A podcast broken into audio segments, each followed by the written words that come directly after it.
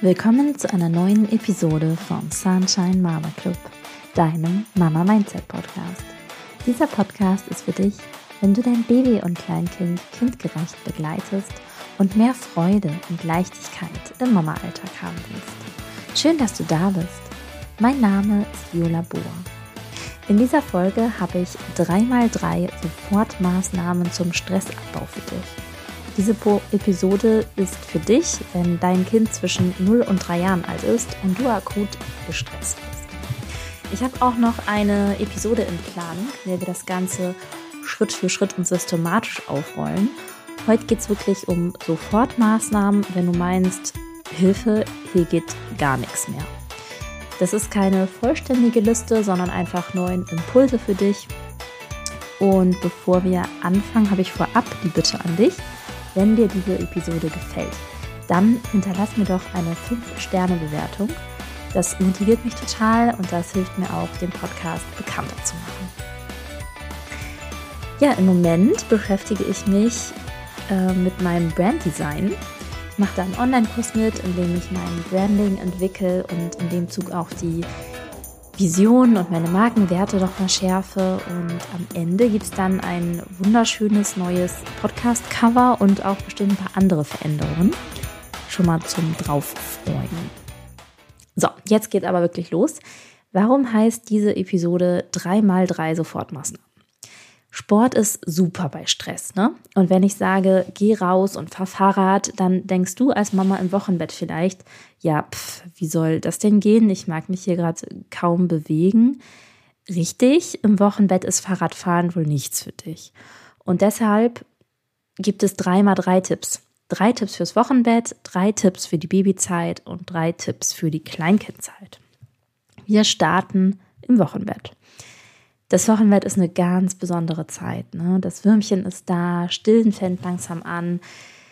Der Bauch tut weh, das Stillen tut auch weh und schlafen tust du vermutlich auch kaum. Zu Hause sieht es aus wie bei Hempels unterm Sofa. Und vielleicht fühlst du dich in deiner Mutterrolle auch noch überfordert. Vielleicht gibt es Streit mit dem Partner, weil ihr beide überfordert seid und sowieso völlig auf dem Zahnfleisch geht. Und jetzt, wo ich das erzähle, denke ich an die Zeit zurück und ich fühle das auch gerade total. Ne? Das Wochenbett ist aber auch ganz zauberhaft. Das Gesicht vom Würmchen ist jeden Tag anders und du wirst sehen, das Stillen wird ganz bald auch besser. Mein Tipp 1, bitte um Hilfe und nimm angebotene Hilfe an. Du gehörst ins Bett und du darfst dich ausruhen. Liegen ist gut für die Regeneration und Kuscheln ist gut für die Bindung das Stillen und auch für die Mama-Psyche. Bei uns war das so, dass im Geburtsvorbereitungskurs die Hebamme gesagt hat, dass die werdende Mama 14 Tage ins Bett gehört und dass der Papa dann den Haushalt machen kann. Und wir haben sogar auch eine Haushaltshilfe bei der Krankenkasse beantragt. Du kannst auch Eltern, Freundinnen oder irgendwelche anderen Personen fragen und angeboten Hilfe annehmen. Zum Beispiel, dass die Personen gesundes Essen vorbeibringen, dass sie einkaufen gehen oder das Bad putzen. Da gibt es ganz viele Möglichkeiten und die lieben Menschen in deinem Leben werden bestimmt gerne helfen. Insofern bitte um Hilfe und nimm angebotene Hilfe an. Mein Tipp 2, höre schöne Musik, wenn dein Baby viel weint. Ständiges Weinen macht uns mürbe.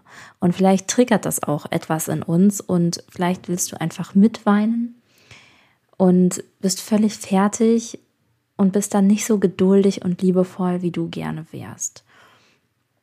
Und ja, wenn dein Baby mega viel weint und du echt nicht mehr kannst, gibt es ja oft auch den berechtigten Hinweis, auch wenn du total verzweifelt bist, schüttel niemals dein Baby. Leg dein Baby sicher ab, zum Beispiel im Babybettchen oder zur Not auf dem Deckchen auf dem Fußboden und hol Hilfe, zum Beispiel bei den Nachbarn, dass jemand rüberkommt und dir hilft. Und auch wenn es jetzt vielleicht nicht so eine mega extreme Situation ist, dass du denkst, oh, ich klinge jetzt bei den Nachbarn, wenn du dir Musik auf die Ohren packst, ähm, kann dir das total helfen, weiter gute Laune zu haben. Natürlich hört man weiterhin das Baby und natürlich kümmerst du dich weiterhin um dein Baby. Und Musik auf den Ohren kann dir helfen, dass du ja ein bisschen mehr bei dir bist und mit etwas gefestigterer Laune ähm, diesem weinenden Baby begegnest. Mein Tipp Nummer drei, mache Schlafen und Stillen zur Priorität.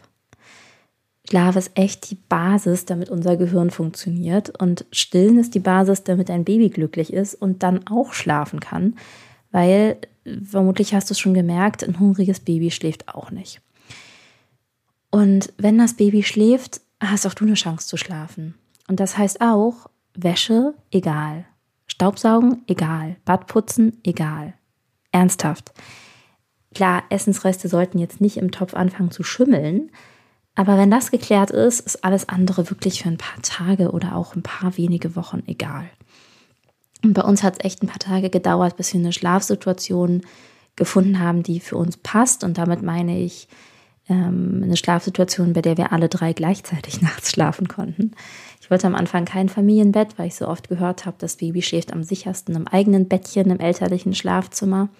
Und für mich war es dann total der Gamechanger, dass es das sichere Familienbett gibt. Es gibt nicht die Hippie-Öko-Familien, die auf der einen Seite und die Mediziner auf der anderen Seite.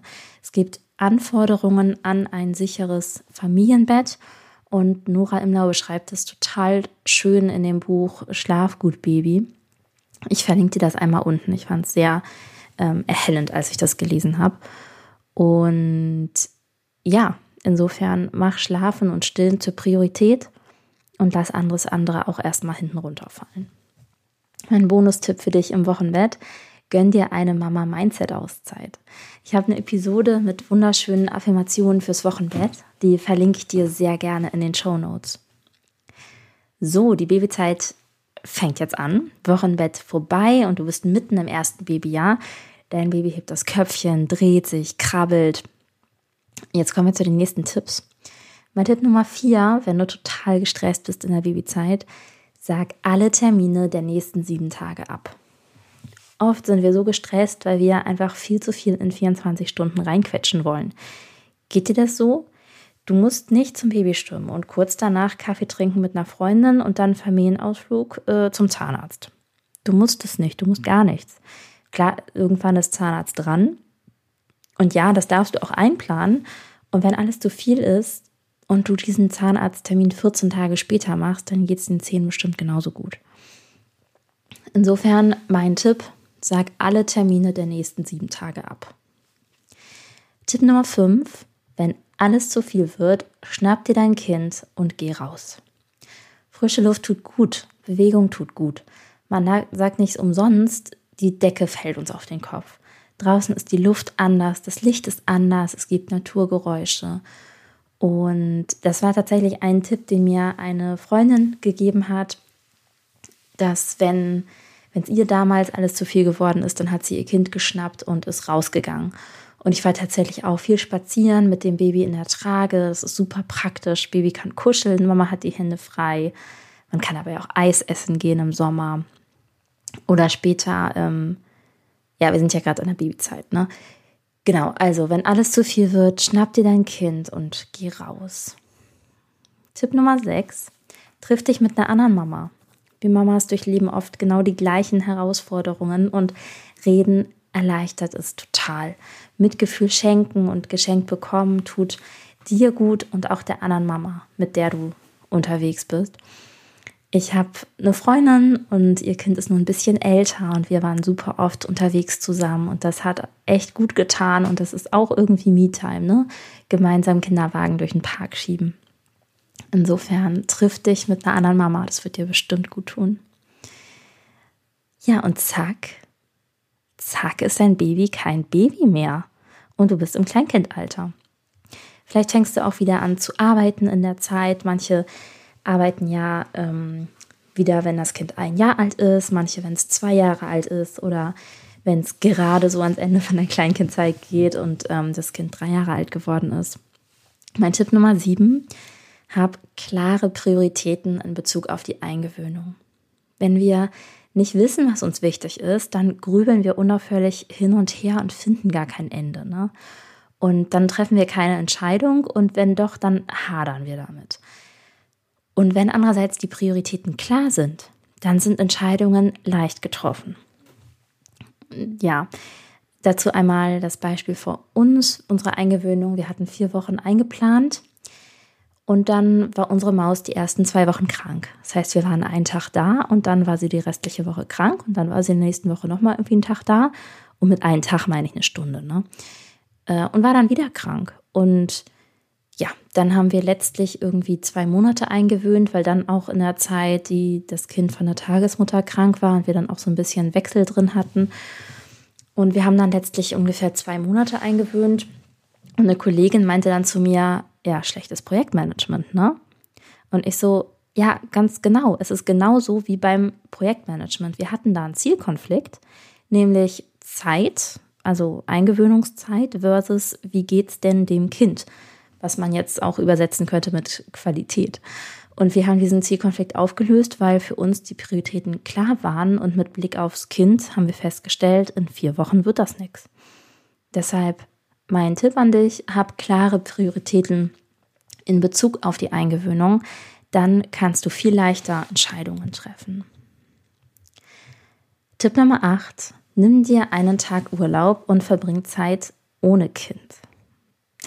Bisher warst du sehr eingespannt und auch jetzt mit der Arbeit und der Betreuung ist immer total viel los. Und wenn du einen Betreuungsplatz hast und wenn die Eingewöhnung durch ist, dann hast du ungeahnte Möglichkeiten, Mach irgendwas, worauf du Lust hast. Zum Beispiel einen Tag in die Sauna gehen. Mach irgendwas, was die letzten Monate einfach viel zu kurz gekommen ist. Und das dann auch ohne schlechtes Gewissen. Du machst jetzt ja nicht irgendwie drei Wochen am Stück Urlaub und lässt das Kind trotzdem von 6 Uhr bis 18 Uhr betreuen, sondern wir reden hier irgendwie über ein paar Stunden, die du einfach mal alleine und ohne Kind hast. Mein Tipp Nummer 9 und damit der letzte Tipp, atme langsam und bewusst. Bewusst atmen, das kannst du überall. Es braucht keine Geräte, keinen Vorlauf. Und ja, letztlich, das ist ein Tipp, der ist auch nicht nur für die Kleinkindzeit, aber irgendwie passte das hier als Gegenpol zu den anderen Tipps ganz gut. Atme tief in den Bauch und achte darauf, wie sich deine Lunge aufpustet, wie dein Bauch ganz groß wird und dann atme länger aus als ein. Zum Beispiel fünf Sekunden einatmen und dann sieben Sekunden ausatmen. Das kannst du als mm, wiederkehrende Routine immer in deinen Alltag integrieren, wo das dir gut reinpasst. Zum Beispiel immer in die Morgenroutine oder in die Abendroutine oder immer, wenn du die Spülmaschine eingeräumt hast. Und ja, probier es aus und schau, ob es dir gut tut. Das ist der neunte Tipp. Atmen langsam und bewusst. So, das waren die SOS-Tipps. Hast du einen ausprobiert davon? Dann gib mir doch sehr gerne ein Feedback. Du findest mich auf Instagram. Die Links dazu packe ich dir auch in die Show Notes. Und dann freue ich mich über eine 5-Sterne-Bewertung. Hatte ich am Anfang schon erzählt, wenn dir die Folge gefallen hat, dann gib mir noch gerne eine 5-Sterne-Bewertung in dem Player, in dem du den Podcast hörst. Bis dann, ciao, deine Viola.